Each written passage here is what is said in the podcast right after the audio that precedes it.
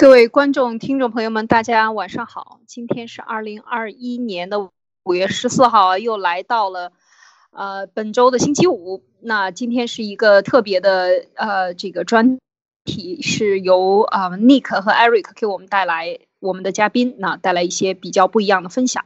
那今天呢，在本周要知道，在国内最大的一个关注的事件就是呃四川的这个四十九中的呃。即将毕业的高中生啊，这个优秀的学生他自杀或者是被自杀，这样的一个事件带来的一连串的反应啊，这个可以讲是已经冲到了嗯热搜的顶点啊，就是十超过十亿次的这个搜索，呃。已经把这件事情冲上了全国的这个话题的全中国或者是世界上的话题的一个顶峰。那我们今天也来讨论一下这个，分享一下我们对这个问题的看法。嗯，这是第一。第二呢，呃，就是还是我们这 Eric 在上周给大家分享了这个澳洲的小学和中国小学的几个小故事。那么对很多的家长的留言呢，都特别的有感触。那我们知道自己。能够意识到，在比较过程中意识到中外教育的不一样，那么我们作为家长，或者我们作为旁观者，或者我们作为啊这个孩子的亲戚，是不是有一些更多的思考呢？就是在啊我们自己自身曾经被中共这样专制的教育过，那我们是不是还要把这个延续下去给我们的孩子呢？那我们能不能看到这些问题？那这些现象中的问题呢？那由今天呢继续由 Eric 给我们大家带来他的这个。啊，一些细节的小学生的分享。那首先有请 Eric。好的，谢谢艾丽，谢谢 Nick。呃，我呢尽量的精炼的讲一些自己的体会。澳洲和中国小学生的比较。那么澳洲呢，我主要是比较公立小学。呃，我不太喜欢讲框架性的东西，我特别喜欢讲故事。我们先来看看屏幕上这第一个故事：澳洲的小学生。早晨是怎么集合的？哎，因为我找不到合适的图，因为在澳洲呢，肖像权是很重要的，所以不能随便照相。我照过的相我也不能拿出来。那我们看到屏幕上左边是一个草坪，这是一个澳洲小。那么右边呢是孩子们坐在地上，在低年级的时候，在公立小学早晨，你就想象右边这些孩子坐在左边这些草坪，早晨八点半到九点的时候就是这样集合的。那么孩子的书包呢，就可以背在身上，也可以放在地上。那么我想讲的是什么？这个与中国的学校相比，我们比的不是草坪，而是比的那那些本质的东西。首先，我们第一个问题，呃，中国的孩子到了学校，他一定要排队做早操啊。如果没有早操呢，他也有类似的这种讲话等等。那么在澳洲，他是不需要排队的。他所谓的排队，就是说按照班级来站，大家站在一起，很自觉的。那么也不需要背着手，啊，可以互相说话，这都是孩子们天性的表现，老师也不觉得这是个问题。那么，嗯，第二个就是说，那么如果孩子们互相讲话有问题吗？比如说老师在上面，嗯，在这个草坪上，老师要讲话，然后讲半个小时，接下来孩子们就回到各个教室，老师讲什么呢？他主要是讲今天我们嗯各个年级要做什么事情。然后呢，我们最近有什么新闻啊？每天早晨老师就这样讲述一遍。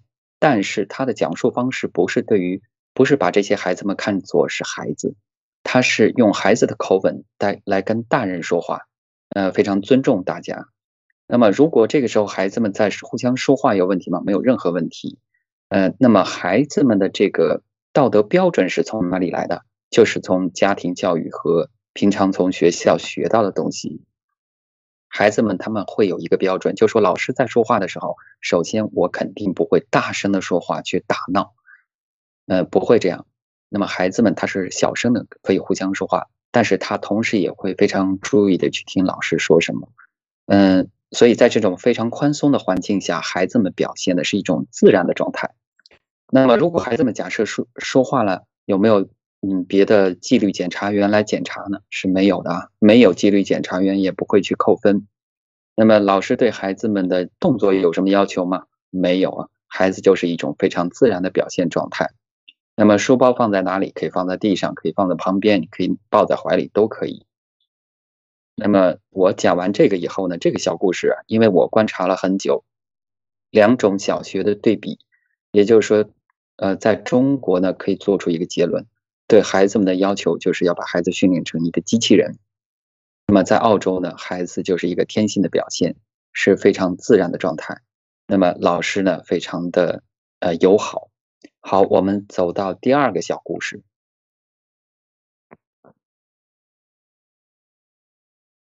我们下一页 PPT 呢，就是在澳洲的公立小学的小学生的体育课是什么样子。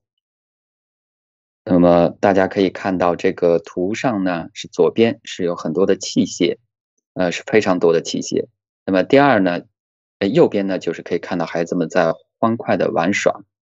呃，在体育课上，一般来说，老师在每一个学期他都有自己的安排。比如说这个学期是，呃，篮球或者足球。因因为在澳洲，它有一个非常典型的体育的。这种教学安排就是在四个季度内，每一个季度不一样的体育。比如说这个季度是，呃，羽毛球和足球。那么在上课的时候，主要围绕这两个。到了第二个季度，比如说是板球和篮球，那么就会安排板球和篮球的课。那么老师在组织孩子们上课的时候，嗯，有没有排队呢？没有啊，不会像国内的国内的老师说，首先大家立正站齐。齐步走，然后跑步的时候必须得方方正正，都没有。那么，呃，老师讲课的内容在公校和私校是不太一样的。私校因为学费高，所以它的师资的力量要很多，呃，就远远高于公校。但是公校它虽然说师资力量没有私校那么大，但是孩子们非常非常的快乐。嗯，然后老师的态度呢，我从来没有见过老师对哪个孩子非常凶的说话，从来没有。因为在澳洲的公立学校啊，家长是随时都可以进到学校的，呃，没有说还有个门卫不让别人进，从来没有这样的事情，它完全是开放的一种状态，呃，所以呢，就是你可以观察到孩子们在体育课上玩的非常的高兴。好，这是第二个故事。那第二个故事里面呢，我可以回忆起在国内的时候，孩子上学，呃，体育课很多时候是排队站队。老师的训话，比如说，呃，说老师说今天要跳绳了，然后那么孩子们拿着绳子就开始，呃，按照老师的要求去跳绳。但这时候如果有一个孩子觉得特别好奇，他拿着跳绳去在地上摔打了一下地上的水，这个时候会发生什么事情呢？一定会被老师训话，一定会这样的。那么在澳洲会，呃，同样的事情发生会怎么样呢？一点事情都没有啊，不会有任何。呃，别的这个训老师训话什么这都没有。但是如果老师说，嗯，大家要排队了，这时候排队有一个孩子还不过来的话，那么这个老师就会停下来，首先请这个孩子回来。呃，如果这个孩子还在调皮的话，那那么就会让班级来等他。但是这个老师这时候老师的态度是非常友好的，所以，嗯，这种事情在有限度的范围内会让这个孩子学会对他人的尊重。好，这是第二个故事。我们走到下一页，来讲第三个故事。呃，澳洲的小学生的在公立学校课堂上是什么样子呢？啊，我呢贴了三张图，这个就就是非常典型的澳大利亚小学孩子们上课的情形。呃，如果是低年级的话，是完全可以坐在地上的，有有很多课都是坐在地上听的。啊，如果你呃有的时候不愿意坐椅子，你也可以坐在地上。呃，那么中间的这张图你可以看，就是孩子们是分组的，就孩子们很早很早的时候就学会了团队合作。因为比如说这个小组是来做，嗯，做这个故事或者讲述一个什么样的事情或者画画，那么别的小组呢，也会去做不同的标题呃不同的题目。然后呢，嗯，在这个课堂上有没有这种动作和动作的要求呢？没有啊，不用说老师背。老师讲话的时候，你必须得背着手啊，嗯，那么这个讲课的内容呢，嗯，因为是他们也是属于基础的教育，嗯，在数学啊、英语啊这方面都有啊，而且呢，我发现澳洲的这个基础教育它是比较多元化的，比如说我在公立学校我就看到过，嗯，白人的小孩拿着很毛笔字在毛笔在那洗毛笔，因为他们那天上的是毛笔字的课。所以是很好玩的一个现象，嗯，他们不觉得这是一个嗯需要排斥的东西，他们相反会去学更多的东西。但是呢，不会像咱们国内那样，就是说完全以考试啊，以知识的这个知识点为主。但是他们是一种启发式的。那么在这个体系里，如果能成长起来的，那是自己的选择；如果不能成长起来，那也是你的选择。老师完全尊重啊，他不会过分的表扬好的人，也不会过分的贬低呃差的人。那么如果在课堂上有人不听话，会怎么样呢？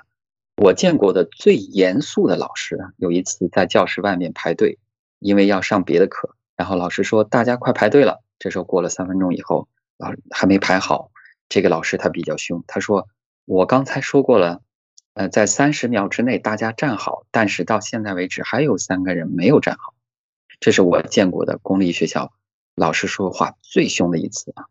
我为什么能够说的这么细呢？因为我自己申请了呃一个学期的老师的助教，就是上计算机课的时候来帮老师，嗯，那么老师上完在上面讲这个计算机的课程。我也听听完以后，学生们开始操作，操作这个软件，然后呢，嗯，这时候会有八个学生同时举手，那么老师来回答，其中四个人跑到他电脑跟前，那么我呢就帮助他解决另另外四个孩子的问题，所以我在这里边观察了非常非常多的东西啊。关于这个演讲啊，就是孩子们会做不很多的课题研究啊啊，比比如说关于中国的十二生肖啊，这是很有可能的。那么做这个演讲的孩子们都回家去这个礼拜去做准备，下个礼拜呢一个一个一个上台自己去讲。至于你讲成什么样子，那完全是属于你自己的呃自己的选择，不会有好坏的评判。但是对于做做的特别好的呢，老师可能会说非常好。那么对于做的不太好的同学呢，老师也会说很不错。所以这是一种非常鼓励的啊。我们来进行到第四个小故事。呃，第四个小故事呢，我想讲一下，就是老师与家长的关系。呃，首先在澳大利亚，老师对家长的说话是非常非常客气的，嗯，绝对不会出现老师训家长的，或者是呃语气有任何贬低啊、有讽刺啊，这是绝对不不能有的，因为在这里边，如果这个语言升级的话，就会叫做这个是属于一种。呃，语言暴力啊，这个语言暴力在澳澳洲是非常的注意的这个问题，在任何场合下，那么中国的话，相比之下，老师训家长，嗯，甚至像狗一样训家长，嗯，这个是很常见的事情啊。所以呢，嗯，这个这个我就看出他们这两个教育体系的区别。那么关于礼品，嗯嗯，中国呢，我们知道很久以前是很长时间内。给老师送礼是很正常的啊。那么在澳洲呢，他没有这样的说不能接受的要求，或者是可以接受的，呃，欢迎都没有啊。所以呢，你是否家长给老师送一个小礼品呢？这完全是自自己的。比如说，呃，老师要过生日了，有可能每人交五块钱，嗯，然后大家去买那个家长们去买个小礼品，但是这个礼品是会非常非常小的礼品啊。嗯，比如说在国内的话，相当于比如说加起来买一束花。啊，或者是买一个卡片，类似于这样。但是如果不交的人有没有问题？没有任何问题啊。比如说有一个家长通知各个家长发邮件说我们买个东西吧，你可以把把这个五块钱交给我。但是如果有家长不愿意交，行不行？完全可以，完全可以，不会有强迫的问题。那么家长会呢？比如说一个学期开一次家长会，嗯，一般都是嗯老师这个家长要去。找老师啊，老师跟家长会上，他他这个家长会呢，就是是完全是单独的，不会开大家长会。比如说大家长会说很多家长坐在一起，老师表扬说哪个孩子做的特别好，绝对不会。也就是说，他贯穿教育始终的有一个问题是，他不会把特别好的学生特意的拿出来作为一个标杆来刺激那些差的学生，他也不会去批评在公众场合批评一个差的学生。让大家觉得很可耻，所以在这个里边就体现什么呢？对孩子们的尊重，这是非常非常重要的。而且呢，家长在里边去见老师的时候，也不会有任何的压力。那么第三个小问题呢，就是关于晚上有没有老师有没有通知？呃，没有，绝对没有啊，不会说晚上老师还发邮件给家长说你有个作业没做，呃，孩子怎么了？这样怎么了？去告状这些问题通通没有。也就是说，呃，首先，学生这个学生的家长是绝对不能拿到老师的手机号的，老师也绝对不允许在放学后给家长打电话，除非是涉及到紧急情况。所以，他没有像国内一样建立好多个微信群、语文群、数学群、家长私密群、班主任群，然后一到晚上噼里啪啦、噼里啪啦全是通知，就是拉家长每天都生活在焦头烂额当中。这种情况在澳洲是绝对没有。那么，家长对对于学生学习的参与度，老师不会强迫，他不会强迫你。哎呀，你孩子学的不好，你这家长怎么当呢？绝对不会说这样的话。那么，至于你这个家长想让孩子培养成什么样的，只要你这个孩子符合我这个学校的道德标准就可以了。那至于你是想让他六那个初二的时候就就毕业，然后想去让他学一门技术，那是你自己的选择。学校绝对不会把这个作为压力，说：“哎呀，你们要好好学习，找工作啊！”绝对不会传递这种信息。好，我们接下来走到第五个小故事。呃，在我遇到的情况里边，就是关于这个考试的问题。小学考试呢，在首先一年级到六年级假期是没有作业、没有作业的，没有。那么所布置的作业，就比如说老师也说，你这学这放假的时候要看书啊。要看书，要去锻炼身体，做做家务，他会这样说。但是孩子们呢，在这个呃考试方面是没有要求的。那么有一有有两次大比较大的会考，这是三年级和五年级。那么此外呢，在寒假寒暑假没有作业，然后平常每个学期有没有两周的小测验？有，但是它这种测验和国内的氛围是完全不一样。它是一种简单的测试，题都很简单。不会让孩子们觉得这是一种压力，嗯，所以呢，在这里边，呃，在平常的小测验当中，那么老师对特别优秀的人可能会给予一个表扬，说“哎呀，一百分”，但是他的话语仅此而已，绝对不会去刺激那些考的比较差的孩子。那么对于优秀的孩子呢，可能就一两句话，但是也不会把他拉出来让大家就说他去走走走秀。嗯，像是去这个大家参观展览一样去看的，绝对不会啊。那么成绩落后的怎么办呢？因为我们上一期讲过这个，他的在成绩方面是呃分分组的，比如说一个班二十个孩子分四个组，那么不同的颜色，好的就是其中一个颜色拿拿特别难的题去做，那么哎嗯还一直有不同的级别，这个老师会根据不同孩子的水平分到不同的组，但是组与组之间，甚至组与组之内。老师都不会去特别的比较这些问题。好，我们接下来走入一个小小小的结论。嗯，因为我包括上一期和这一期，呃，我们走到下一页 PPT，上一期和这一期加起来呢，有一个小小的结论，就是说有没有完美的教育呢？没有，没有完美的教育。啊，澳洲教育它肯定也有澳洲教育的缺点。那么有没有最邪恶的教育？一定有。那么这里边有几个关键点，就是政治在教育里起到的作用。那么在澳洲的话，政治绝对不能进到教育。呃，比如说在澳洲，所谓在学校学到的政治是这样的：，比如说老师给你出一道题，什么叫嗯三权分立？你自己去查一个大大课题来做，最后呃你自己来写一篇东西，可以给大家介绍世界上有哪些三权分立。然后第二。呃，比如说这个莫里森是澳洲的总理，那么老师有可能会介绍这个澳洲的总理是谁，澳洲的宪法什么时候成呃建立的？那么在这里边绝对不存不存在任何任何强制性的问题，也就是说政治绝对不能干涉教育，这是一个基本点。如果如果说哪一个学校的教育里边说是政治必须要听党的，那么这个教育是世界上最为邪恶的教育。因为这是最为可怕的东西。为什么？因为党派是有极强的政治色彩，它有极强的利益色彩。那么它里边有很多很多不正常的东西。你比如说宣传、控制，对吧？它有很多的这样的东西。那么这种东西如果一旦到进到教育里边，那就跟白纸上面泼了墨水一样的黑啊。好，第二个就是考试与竞争方面。那么这个亚洲它普遍教育是比较竞争比较激烈的。那么尤其澳洲啊、新西兰，它是比较轻松的。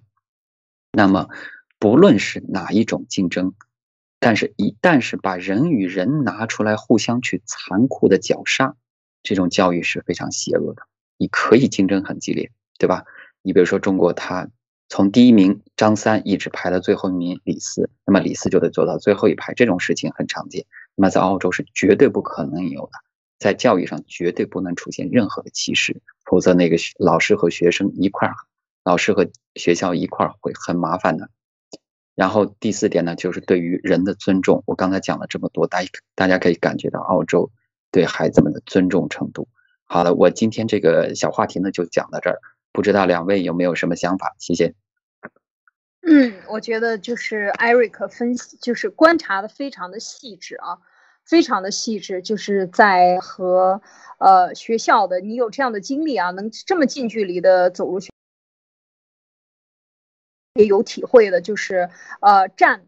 在学校，在澳洲的学校和在很多海外的国家的学校，我相信他都不会要求你板板的站着，然后排队一定是啊站成一条线，走路一定是直腰，然后手臂甩到多少度，然后呢脚应该怎么走，见到老师应该怎么打招呼，这些就是我觉得他都不会在学校作为硬性规定啊，而且上课的时候允许你有各种动作，有很多学校其实还有就是说你累了，还有那种我们看到。这个经常有卖的那种像软软的一个泡沫堆成的一个沙发，在我我接触到的一些学校里边，他还允许学生那样坐着，其实就等于躺着。说你如果你真的很累了，那你可以在旁边，就是坐在那种沙发上，在这个课室里头，让允许你休息啊。这些我觉得都是让中国的家长瞠目结舌的啊，就不能相信原来还可以这样，呃，还可以这样。其实我觉得这就是给了他们最大限度的尊重和这个自由。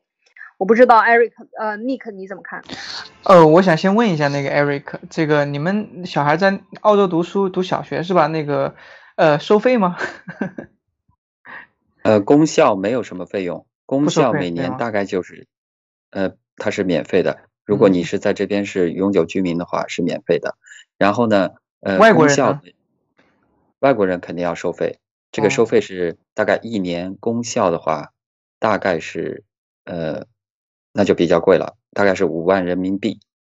OK，嗯，就即使你在那边工作，即使你比如说呃这个监护人对吧，在澳洲，因为这个外国人到了澳洲，然后监护人在澳洲工作，然后随他而来的这种 dependent 就是家家属们，里面就有小孩，小孩在当地读书，读书是要收费的吗？呃，对啊，就是我刚才说的，你在澳洲有身份，你就是免费的公立学校。你没有身份就是交费的，那肯定是这样。明白，明白。就这个身份必须是这个，至少是这个永久居民，对吧？而不是说一个工作签证。因为这个是这这工作签证的话，你相当于是交费得交费上学，因为你不属于这边的居民，他的社会福利不可能覆盖到你。对，对，嗯，明白。好的，呃，我就就是一个一个好奇啊，问一下。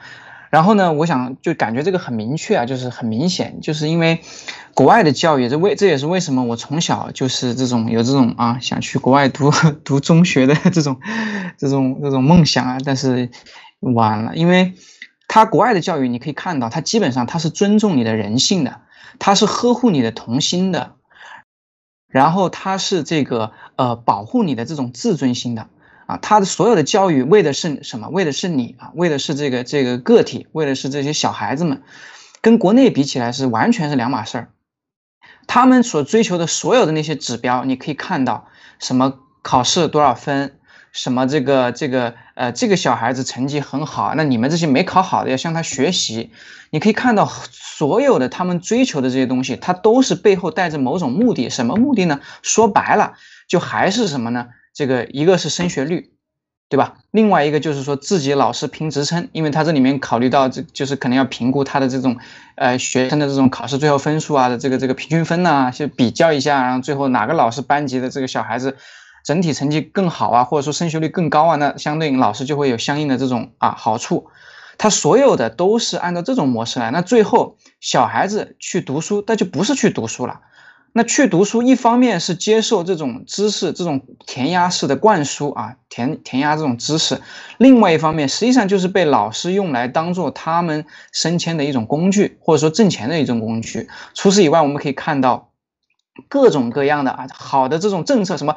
我跟你讲，我二十年前啊，二十 多年前我们就在谈什么数字教育，就在谈这个这个减负，减了二十多年，依然还在谈减负，那不是扯淡吗？那二十多年干嘛去了？依然，这个说什么不能补课？二十年前说不能补课，现在二十年之后了，今天还在说不能在外面补课，对不对？今天我还 碰巧在这个网上看到说一个老师辞职了啊，因为这个，因为他说了什么实话啊，不不给不不允许学生去参加课外补习啊之类的。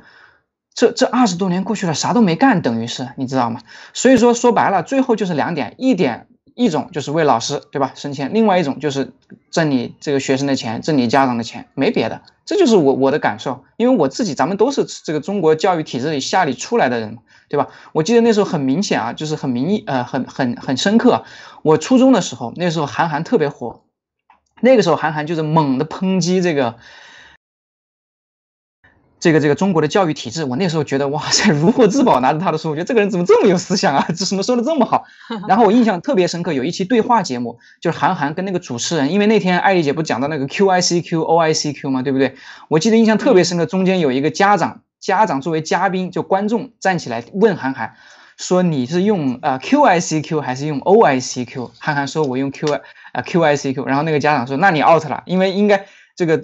都是只有 O I C Q 才是大人用的，才是国际化的，才是成年人用的，就是类似这种的，就是那个时候根本就没有一个很明确的一种啊，这种对事物的一种啊客观的真实的一种判断和认识。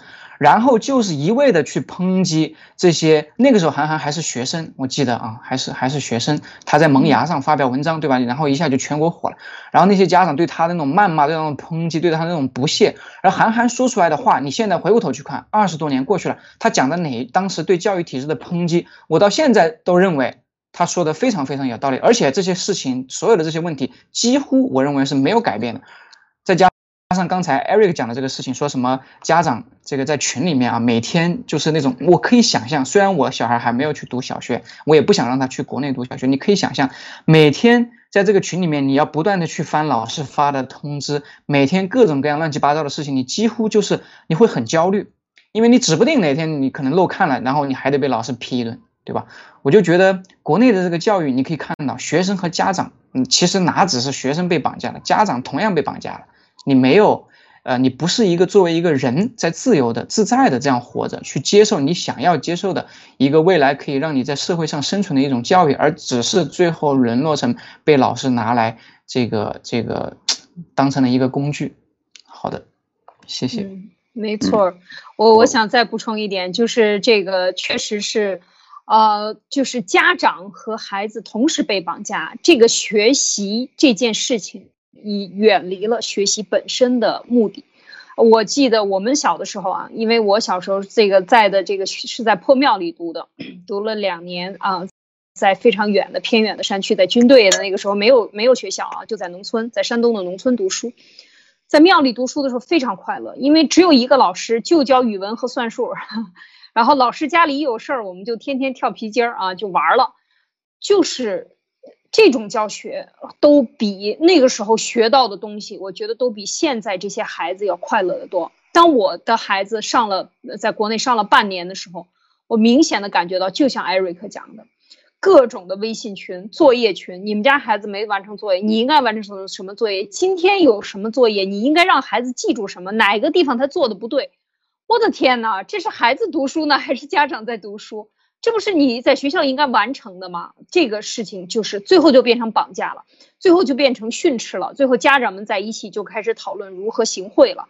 就这些事情都是，然后互相攀比，老师总是拿着一个标杆，然后呢告诉你大家都要向他学习。大家看到吗？就是这种，全部都是功利的，然后精致的，要利己的。话，你就要被排挤在这个社会之外的，你就成为边缘人物。就是从一开始上学的第一天就开始对你进行灌输，这是非常可怕的，非常非常势利的。我就我都无法忍受，我觉得我快疯了。我觉得老师首先快疯了，就是绝对有强迫症。然后呢，每天这个一训孩子就就就就得训家长，一训就得一个小时，那哪受得了呀？我每天我不能跟你老师交流一个小时，你一周交流两次，那我什么都不要，饭都不要吃了，是吧？我得跟你。跟你谈心，我得了解你的痛苦，这些我觉得这些都是有问题的，就是这个这种，呃，疯狂的这个外部的势力，呃，这个制度或者整个社会的这个以功利为引导为目的的，导致在学校这个环境里产生的这种怪异的现象或者是畸形的现象啊，Eric，嗯，呃，艾丽和那个说的特别好，我想加一点是什么呢？就是说。咱们中国的学校里边，大家视而不见的东西是什么？两个字：歧视，而且是严重的歧视，就各种各样的歧视，歧视比拼，呃，突出一个好的，去压制这个刺激这个差的。那么差的呢，就标明他是贬低的人格到了这种程度，这种是严重的歧视。这是在欧美国家，那么一旦发生这样的事情的话。那么是会被老师诉诉讼的，一定会被诉讼，这就是严重的歧视。你把人不当人看。第二点，经过这样的教育体系，还有人觉得挺好的，狼行千里有肉吃。我觉得不是狼行千里有肉吃，这叫残暴的僵尸。为什么呢？孩子们内心变得很残暴。那你说你是狼狼行千里有肉吃？好，我问你，你脑子里已经灌输了。党，你是属于党的，你的灵魂和身体都属于党。党哪哪天要是把你强奸了，你也得忍着。那我问你，你的狼性去哪儿了呢？你到到那时候又不是狼了，所以你并没有培养出狼心千里有肉食，你培养出的是残暴的僵尸。那党指挥到哪儿的时候，哪怕是要做这个残酷的事情，你也一定会去做。那么培养出来的僵尸而不是狼。第三个，生活没有希望，因为。这个孩子们在国内，这个百分之九十的大脑已经挖走了，百分之百分之十是什么？偷着玩游戏，就这个，没别的。他的唯一的乐趣和刺激就是玩游戏，所以他的生活是没有希望的，因为他的大脑的百分之九十必须要根据别人的指挥来运转，他的人生就带着那百分之的十大脑去幻想，幻想一种自由。所以你看到那些孩子爬走到阳台旁边，突然一。下了决心往下跳的时候，你看到的是什么？跳下的跳下去的不是那个孩子，跳下去的是我们这个民族的希望。所以，只有灭了共，才能拯救中国人民、中华人民。而中华人民当中，必须要拯救的就是教育。谢谢。嗯，好的。嗯，我觉得就是在这个问题上呢，我们讲到教育呢，今天呢也有呃另外的。一个比较重要的事件啊，请 Nick 跟我们分享一下你的这个屏幕好吗？嗯，好的。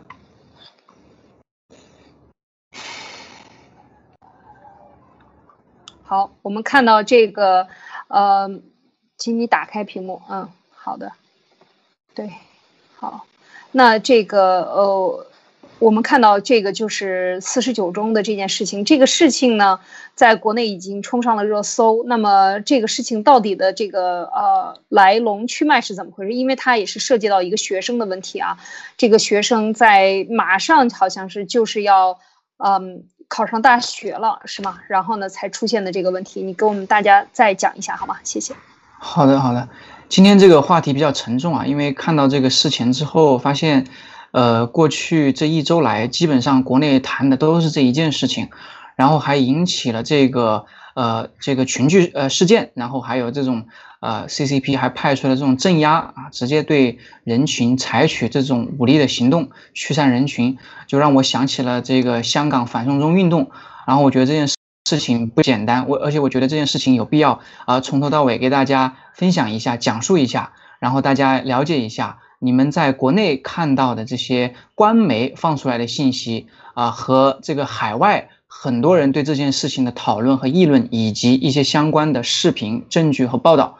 那么我们先，今天呢这个就很有意思，因为是昨天啊，环球网这个 Global Times 居然啊专门开了一篇文章来讲这个四十九中的事情。在我印象里，环球网啊，它这个通常只讲这个这个国际上的这种大事啊，但是它既然把这个事情单独拿出来说，我就觉得这件事这个事情的新闻价值确实很高。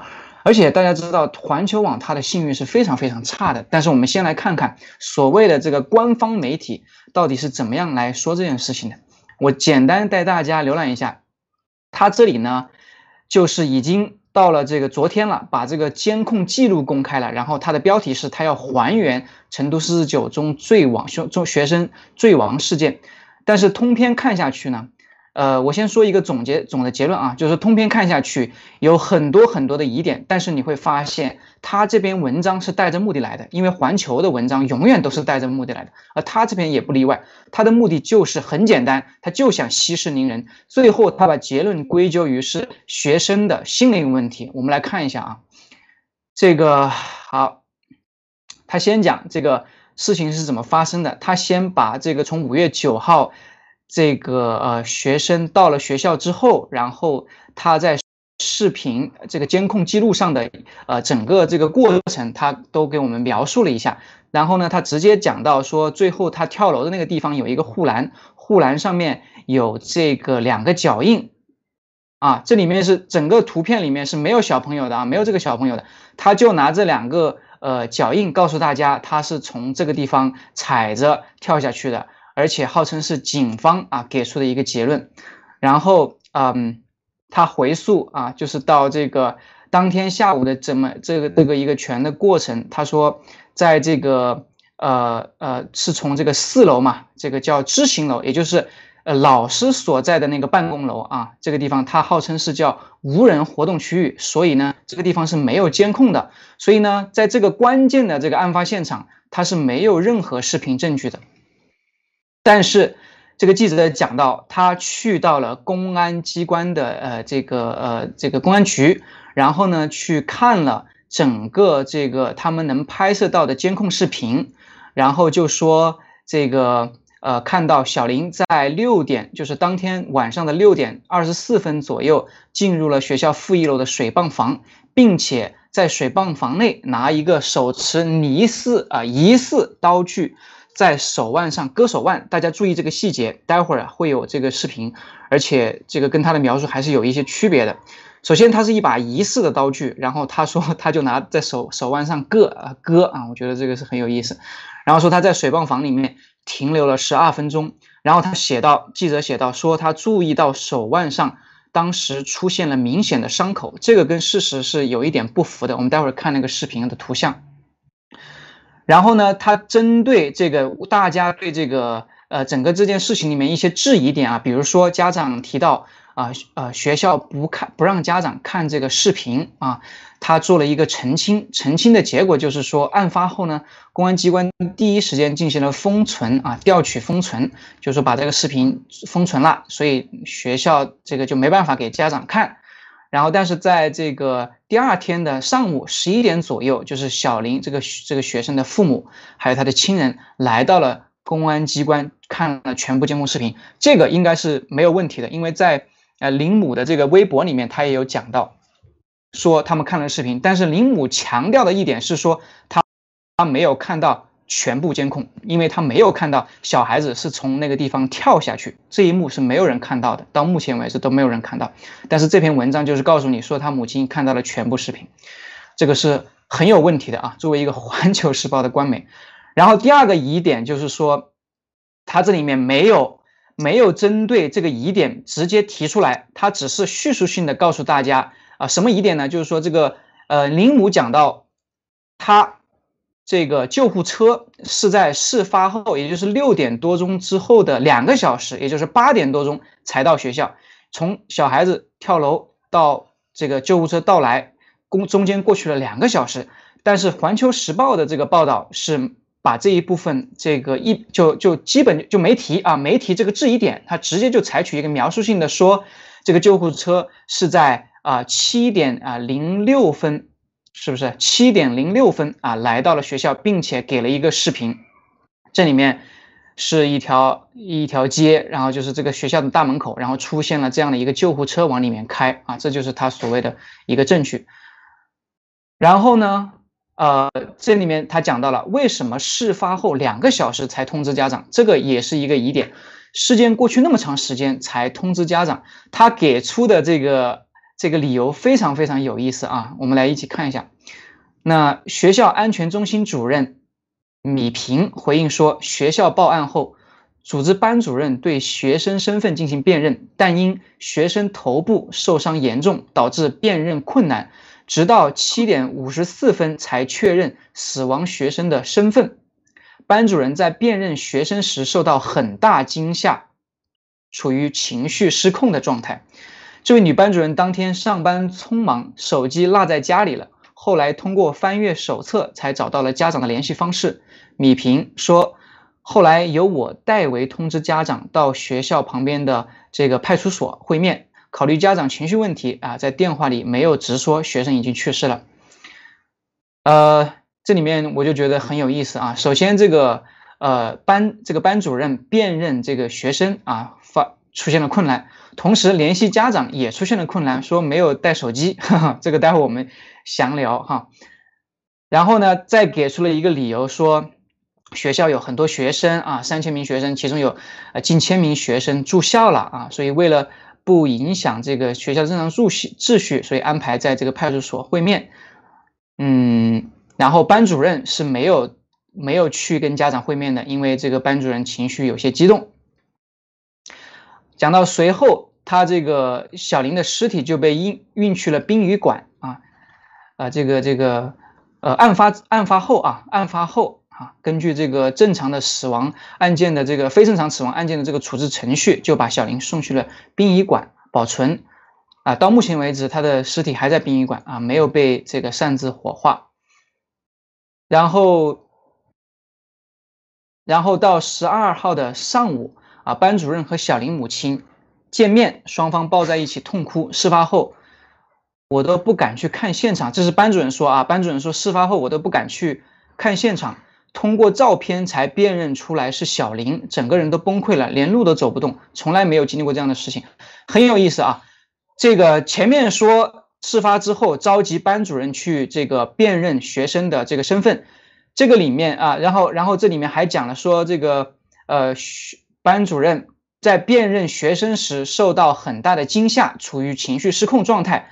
然后这里面说，又说到说他没都不敢去现看现场，是通过照片才辨认出来是小林的。也就是说，小林通过照片，有人还拍了个照片，拍了个照片拿给班主任，班主任通过照片判断出来这个是小林，而不是前面所说的啊，因为这个摔的血肉模糊很难辨认啊，所以才耽误了两个小时。所以你可以看到啊，基本上他这就是一个结论了，就已经把整个事情就这样的。这个轻描淡写的，等于是吧，把这个事情就说说完了。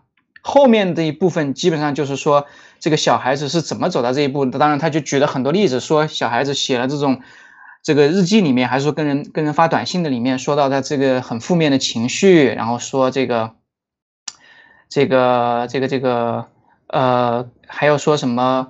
呃，他说在 QQ 聊天里面说，天天想着四十九，就去年六月份啊，去年六月份说天天想着四十九钟楼，一月解千愁啊，然后呃，基本上也就是说，他通过这种啊小林手机里面啊很很久以前的这个啊这个这个聊天记录，以及今年五月份他用 QQ 转发给朋友们聊天记录中有。自我贬低的言论，当然这里今年五月份他没有引用原文啊，他没有拿出来小林到底说了啥，他唯一一句拿出来说拿出说小林原话的是去年六月份的啊，小林在 QQ 聊天中记录。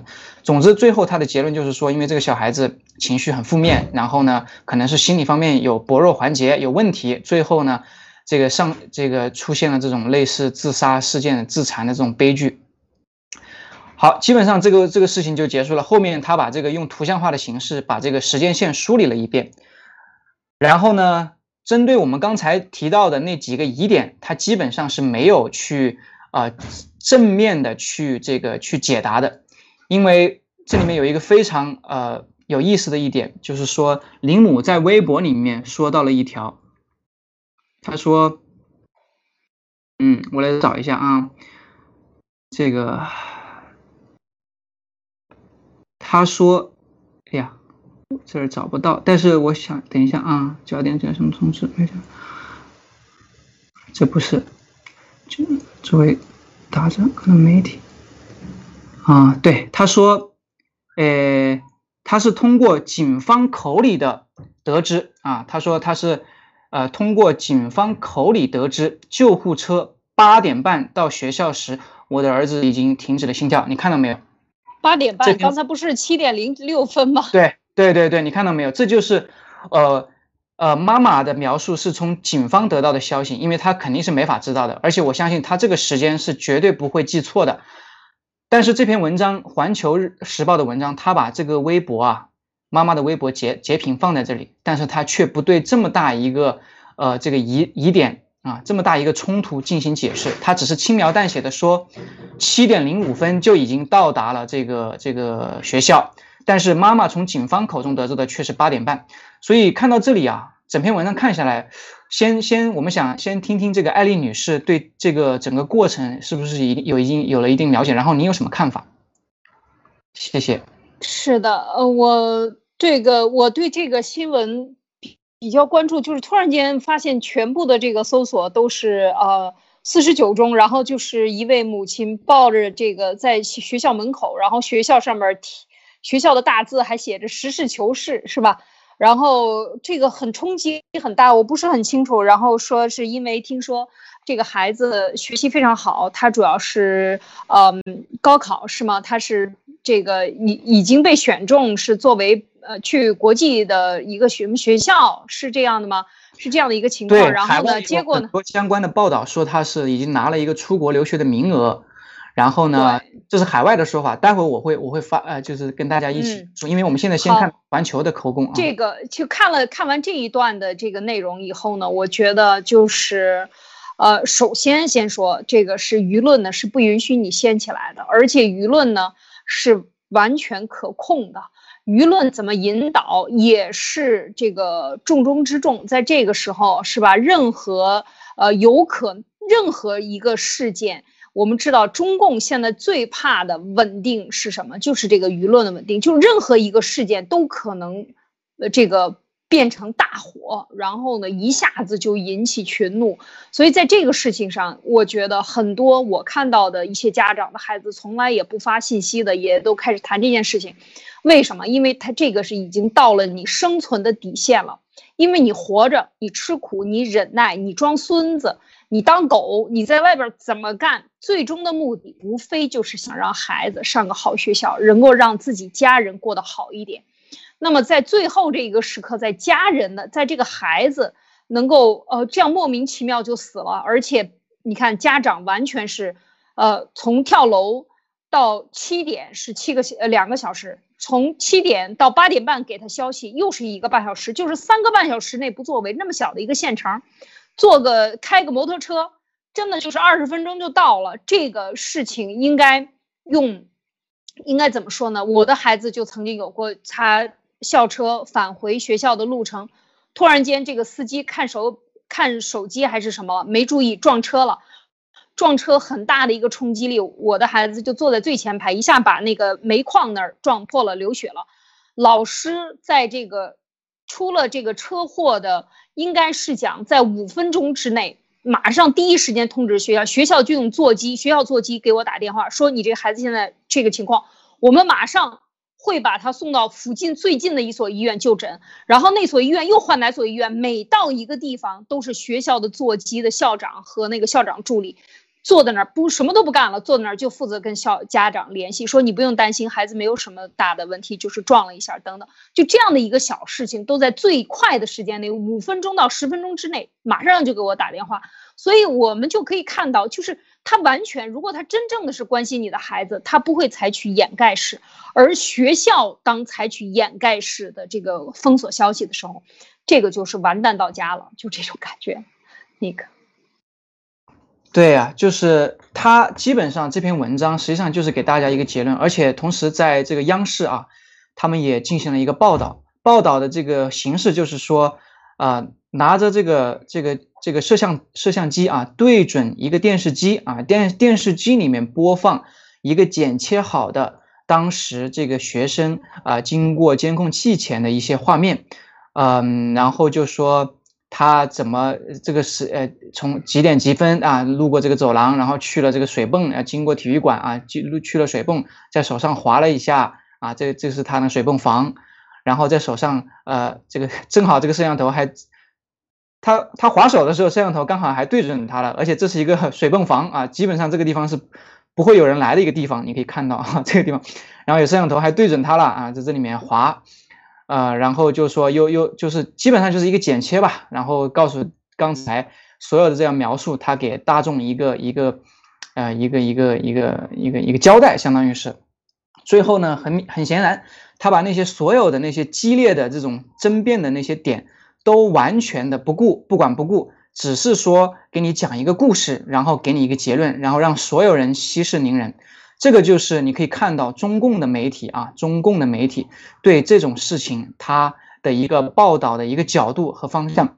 但是我们知道，就哪怕是从刚才这个《环球时报》的那一篇文章，他自己的这篇文章来看的话，我们都可以看到它里面发生的啊巨多的这种疑点。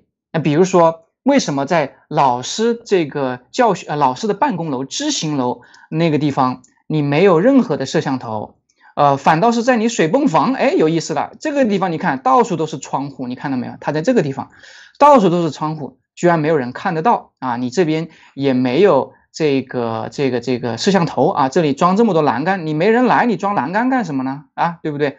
反倒是在这水泵房里面，刚好有摄像头，还刚好对准了。那个学生在那边画手啊，这个就非常有意思，而且那个水泵房还那么亮，哈，没有人啊，那么亮，哈，一个完全密闭的空间，还能给你拍摄监控，啊，第二个就是说时间上啊，你这边描述的是七点零六分，你的这个呃这个救护车就已经到了，但是呃。林母的微博里面描述是警方告诉他是八点多钟才到，时隔两个小时。我相信时隔他一定不会说记错，说时隔两个小时这么大的一个这一个一个一个事情，他不会去记错，因为小孩子六点多钟就摔死了的话。你时隔两个小时救护车车才到的话，你的脑子里面会一激灵的。如果你听到这个消息，你的孩子出现这样的问题，你听到这个消息，你脑子会一激灵的。因为在我们通常人的意识里面，你救护车必须在几分钟之内，甚至是十几分钟之内，呃，最多，对吧？你得赶到现场，因为你要救人嘛，要不然你救护车你干嘛呢？对不对？所以在面对这么大的一个呃这个偏差的情况下，呃，环球时报就就没有没有没有没有回应啊，就一笔带过，就告诉你这样的一个故事，然后就让你去接受。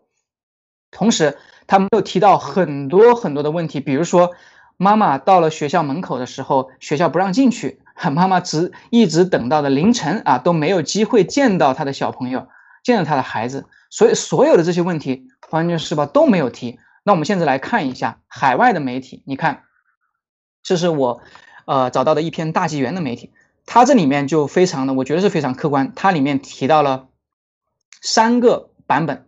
因为这三个版本是现在在网上传的最呃最这个呃最流行的三个版本吧，传的最火的三个版本，也就是说很多人都在讨论这个事情。里面讲到第一个版本啊，我看一下啊，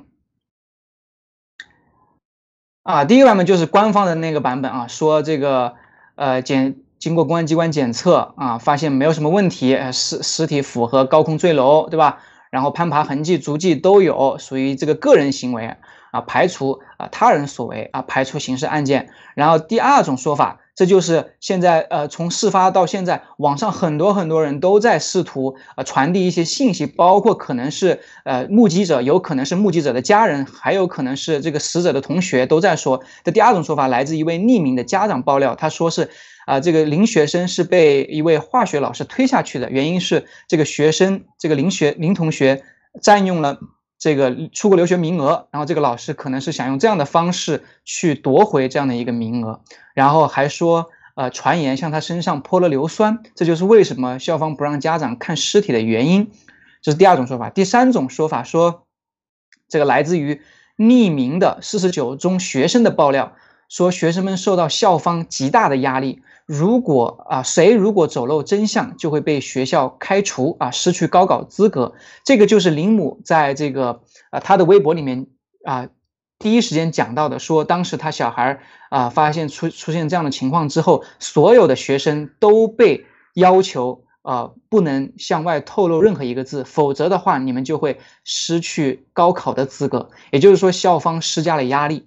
然后呢，啊仍然有学生忍不住啊发出了一些私人的对话的截图，显示这个林同学是被几个富二代或者官二代孩子推下去的。因为这个对方的这个家家庭背景非常的深厚，势力很大，所以校方不敢得得罪，只能帮忙掩盖。那么，呃，回到这个这个他这里面提的另外一些疑点，就是关于这个时间线的疑点，他也提到了说，这个八点半救护车才啊到学校，中间差不多两个小时时间。呃，怎么会需要这么长的时间？因为它的距离啊，都都经过测算，只有很近，就是三公里啊，差不多只要九分钟。那么他们大家都在推推测这两个小时都究竟在干什么？所以你可以看到，呃，海外的媒体，它是一个全方位的报道，它是让啊。这个出现了一个问题之后，所有人啊对这个问题的一种看法，或者说对问题的呃所知道的信息都摆在桌面上来告诉大家，然后大家一起来讨论，然后呃读者们可以根据自己呃的这个研究啊自己得到的信息来啊做自己的这种推理，然后得出自己的结论，跟啊 CCP 刚才那个报道是完全是两码事。你可以看到。海外抱着一种什么样的态度？抱着一种寻找真相的态度，而官媒他抱着什么样的目的？他就是息事宁人的目的，告诉你赶紧给你一个结果，让你赶紧接受，大家就不要再讨论，是这样的一个目的。啊，类似的报道在这个这个新唐人啊，新唐人呃有一个跟进的后续报道，这个就更让人觉得呃非常的这个愤怒。为什么呢？因为这里面有现场传来的视频。我给大家简单放一下，就是说一边放一边说啊，就是有很多小孩子，这个学生举着白花在学校门口大喊要真相要真相，但是你可以看到这个时候学校派出了警力啊，也就是武力来对这个人群进行驱散，进行驱散啊，不让他们在这里继续下去啊，他们所做的只不过是非常这个。呃，这个我觉得啊是非常一个平和的啊，非常理性的，举着白花站在学校门口，都没有冲进去啊，没有往里冲，去要求学校给一个真相。而这边已经派出了武力镇压，你可以看到他们 CCP 做事的风格，哈哈，就是镇压。这边还有母亲，这边还有母亲也是站出来啊，替这个呃死者的母亲说话。但是你可以看到这里面这些警察啊。把家长不知道是不是林呃林同学的家长，还是说其他来助援助援的家长们，直接就拖行，你看到没有？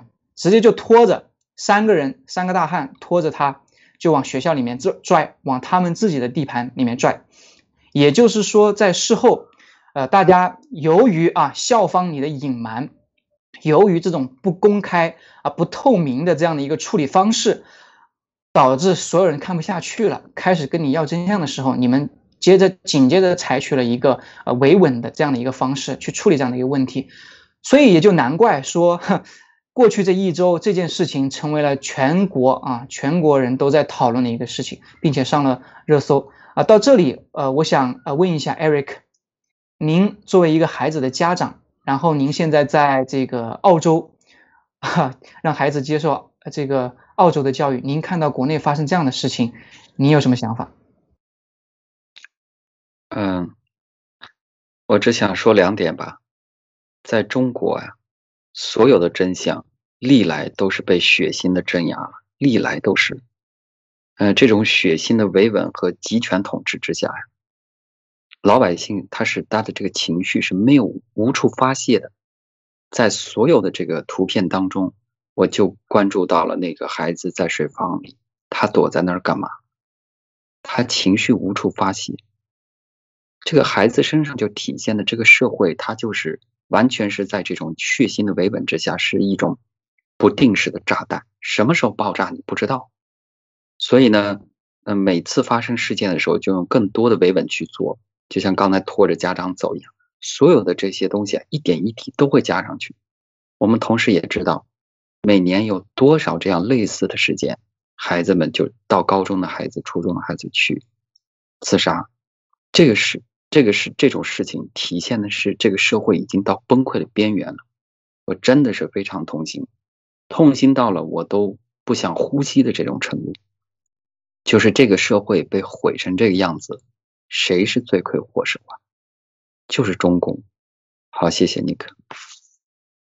好的，这个刚才啊，我我们说到这个小朋友在这个呃水泵房割手，然后呢，网上就有这个网友把当时的一个视频放大了，然后来做一个分析。其实你可以看到啊，你可以看到他在这里划手。但是大家可以看到，他划完手之后，手上是没有任何的血迹，没有任何变黑的地方，全部都是白白亮亮的在这里。所以我想说的是什么呢？刚才这个《环球时报》的报道说他割手腕，但是我们可以看到，他只是拿了一个类似啊刀美工刀的这样的一个一个一个物件在手上，这种啊来回的滑动。并且没有看到有任何的血迹，因为很简单，在事发现场老那个学校老师办公楼的这个知行楼那里也没有发现任何的血迹血渍。如果小朋友已经把手割破了，如果那是一把刀的话，按照这样的割的方式的话，一定会流血的。那一旦流血的话，这里一定会变变颜色，并且他一路走高走到那个案发现场的话，他是会有血迹的。这个就跟这个。官媒的报道是非常冲突的一点，呃，还不止于此啊，网上还看到很多，呃，很可能是这个四十九中学生啊，四十九中的学生出来匿名这个爆料的，并且他们采用了英文，他说，a killer，a killer is chemistry leader，是一个杀手，是一个凶杀案，这个杀人者是化学老师，化学组的。那个组长啊，领头，这个这个头，然后说 “Shame on this society”，这个社会太太可耻了。还有这个死者同学的父亲也在这个知乎上爆料，说这个是化学老师把他推下去的。还有很多很多类似这样的报道，但是在呃爆料，但是这所有这些爆料在中国大陆都被封杀，都被屏蔽，你可看不到。因为如果你仅从刚刚我们开头讲到的这个《环球时报》的报道来看，一切都是那么的符合情理，对吧？他因为这个心理问题就跳楼了。但是你可以看到，爆出来的所有的这些信息，当他们所有的信息放到一起的时候，你还觉得他是因为心理的问题跳楼了吗？你还觉得他们不让学生家长去看学生的尸体，不让他进学校，在学校门口等到一直等到凌晨都没有机会见孩子最后一面，是因为他们这个？这个这个封存了这个呃呃这个这个视呃监控视频吗？所以我觉得一切都是那么的疑点重重，并且更可怕的是，国内的这个大 V 们啊，微博上的大 V 们一度出现了这样的带风向。你可以看到啊，这里这里有一个大 V 他说：“成都不是香港，某些境外组织就不要痴心妄想在成都搞严格了。”什么意思？他想带风向，说所有的这些来到学校门口为小为这个小朋友这个鸣冤要真相的这些年轻人，这些他的同学们是受了这个境外 组织反华势力的这个这个影响，来这边搞严格颜色革命啊，这边也是，你看全都是这样的大 V 在这边带风向，说为什么学校门口这么整齐划一的？一人一朵的举举起鲜花，然后都是同一个品种、同一个颜色，是某个花店雇人利用此事搞大促销吗？你看他们这种带风向，他们这种下流的这种思维方式，我觉得真的，我我虽然我以我自己是中华民族啊的一份子感到骄傲，但是当我看到这样的同族、这样的这个同胞，我真是无地自容。呃，说到这里，我想听听艾丽女士。基本上，我们把整个这件事情，呃，墙内墙外的报道和现场传来的一些信息，包括一些爆料，我们放到一起之后，有了一个更加立体的这样的一个了解。对这件事情，您现在有有一些新的什么样的看法吗？嗯，我觉得非常的清晰啊，就是说，呃，我觉得非常的惨痛啊，就是这个社会，不管他是被这种富二代，我们知道高中学生，他能够这个孩子他学习很好，他很内向，他能够去做这样的动作，就是他被压抑，就是一个社会的缩影。在这个高中学生群里，从老师到学校到学生之间的这种抵押和这种不理啊，应该讲就是这种霸凌的行为，肯定是不。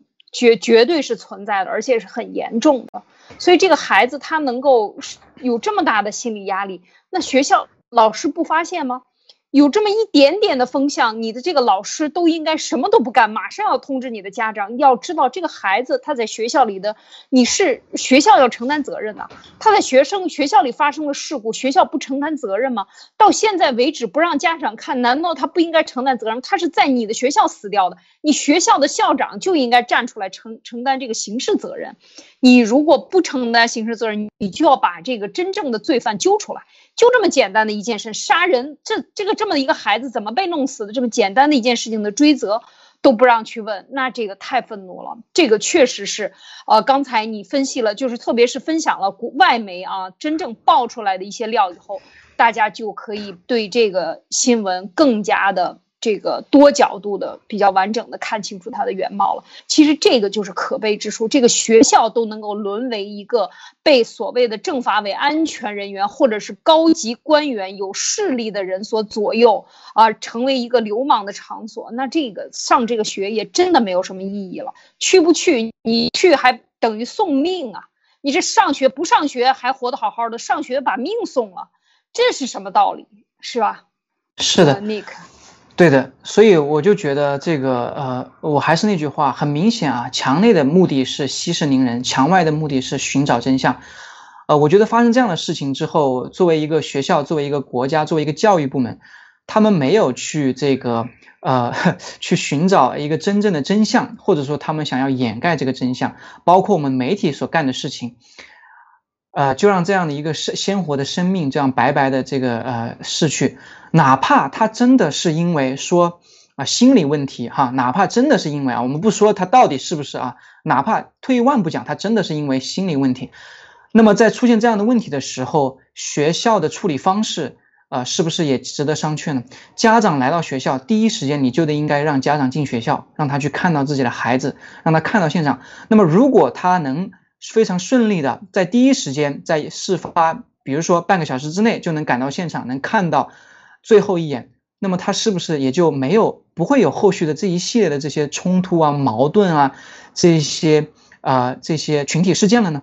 但是学校的做法跟这个我们当时病毒出来是一模一样的。你看，所有发生这样的事情啊，只要是在共产主义国家、在独裁主义国家都是一样的。当年这个切尔诺贝利哈发生这个核泄漏，第一个这个这个这个这个勘测现场，第一个这个领导人，我们看那个那个那个纪录片出来，第一句话就是说。要掩盖啊，不能让大家知道，都是这样的一个套路。他们永远都是掩盖，而不是去寻找这个问题的到底发生在哪里，还会不会引起更多的这样的一些问题和损失，而而是采取掩盖，直到这个事情掩盖不住。当然，这里面我还想再说多说一点，就是说网上有盛传说这个化学老师是这个万历霞，但实际上这个万历霞被。啊，翻出来是一个语文老师啊，但这并不影响什么，因为化学老师还是有 有一个叫化学老师，这个叫王和成的组长啊，这里面还有其他的化学老师的这些名字都在这里。那到底谁啊是这个嫌疑人？我们我相信我们，尤其我们在海外的，通过这个网络媒体啊传输，并且得不到现场第一。啊，第一，这个现场的这样的一个视频资料的情况下，我们没有办法妄下一个结论。但是你可以看到，从事情到最开始到结结尾，它是非常啊非常让人值得啊深思的，并且疑点重重，并且官官媒、学校啊、教育部在包括警方在处理这个问题的时候，有非常非常多的值得讨论和商啊商榷的地方。啊，非常让老百姓没有办法去接受。我想，这也就是这是为什么这这样一件事情，这样一件，其实跳楼在过去的这个中国大陆发生的是非常频繁的事情。我觉得我说的是学生啊，因为心理问题跳楼，但是没有一件事情造成了今天这样的一个影响影响力。今天这样的这样的一个一个呃波及程度啊，几乎全社会都在关注这个事情，那是为什么呢？当然是因为呃官方在处理这个事情的时候有问题。如果没有问题的话，那很可能就像过去那很多很多件、无数件呃这个学生跳楼的事情一样，就被呃轻描淡写的就就这样过去了嘛，对吧？既然这件事情能跳脱出来，它一定是有问题在里面的，并且即使是曾经发生的所有的那些跳楼的学生的事情的话，呃，被这个轻描淡写，但是我们就能简单的认为那些都是呃这个简单的一一个事情吗？学校、这个国家、这个社会没？是啊，尼克讲的非常好，就是这个问题，就是面对这样的事情，我们应不应该反思？看到这样的新闻的打压。一次又一次的打压，在网络上操纵所有的媒体来对这件事情进行抹黑，最后变成了这种，呃，所谓的，嗯。呃，这个叫做什么？变成了一个谣言啊！最后变成了一个安全事事件，最后变成了一个联合境外势力来这里边搞事，最后就变成了不了了之。然后下来，接下来这个信息就会变得乱七八糟，各种的喷粪抹黑，呃，把这个信息带带跑，大 V 都出来，这样一连串的这种骚操作啊，这个呃都已经非常非常成熟了啊，所有的媒体的配合。所以在这个情况下，我想说的是，我们。作为呃中国人看到这样的情况，我们作为父母看到这样的情况，你是不是应该感觉到这个呃这样的一个觉醒啊，这样的一个责责任吧？可以讲，就是对真相的追求，就这么一点点要求都没有，那这个真的是一种非常悲哀。而这次呢，我觉得它就是因为显示出了，呃，真的是震醒了很多很多的家长啊，所以我们看到在外媒上也进行了这个播报，有很多这样的这个媒体的呃也开始出来站出来发。发生来对这件事情进行评论等等，那么这个接下来的发酵会是什么样？当中共国已经没有没有声音了啊，不允许你再继续发酵的时候，那么我们说，呃，如果我们在外媒上还能够看到更多的声音，其实我觉得这就是这就是媒体力量，这就是传播真相的力量。这也就是为什么说我们在这里边要讲。要不停的讲，因为你不讲了，他就说你完蛋了，是吧？你没有声音了，你已经放弃了发声的这个权利。但是事实上，我们要知道，这个是这就是我们的权利，我们就要求真相的这个权利绝对不能放弃。所以在这些媒体的这个追溯的过程当中，我们会看到更多的这样的这个呃消息爆出来的时候呢，其实这就是对我们的一种力量的支持。而我们在海外的这战友们对呃墙内的朋友的这种。支持和信心，和这种信息的传递、真相的传递，和这个就像刚才尼克讲的，像大纪元反倒爆出来多方面。那么我们把这些这样的声音传递到墙内的时候，我觉得这也是一种互动啊，这也是一种对中共的。呃，这种嗯打压信息打压和引导的这种做法的一个真正的回击啊，要知道他最终玩的就是全民都要把你呃搞定啊，最终全部都听他的，听他的官方的这个声明，而这个就是我们想不想要的，这也不符合人性。好的，那我们今天呢，嗯。灭共杂谈呢，就跟大家分享了这些啊，我们也讲到了这个很重磅的本周的新闻。另外呢，我们也分享了跟澳洲的嗯这些学生和中共国这个教育体制的不一样，特别是我们讲到了这个呃呃暴力语言暴力啊这件事情，真的希望引起家长的重重视。我们的语言，我们的有毒的语言，可不可以不撒在我们最？嗯，亲近的人的身上，我们的孩子的身上，啊，我们对大家互相更加的关爱一些。好，这就是我们今天的分享，感谢大家的收听收看，那我们下周再见。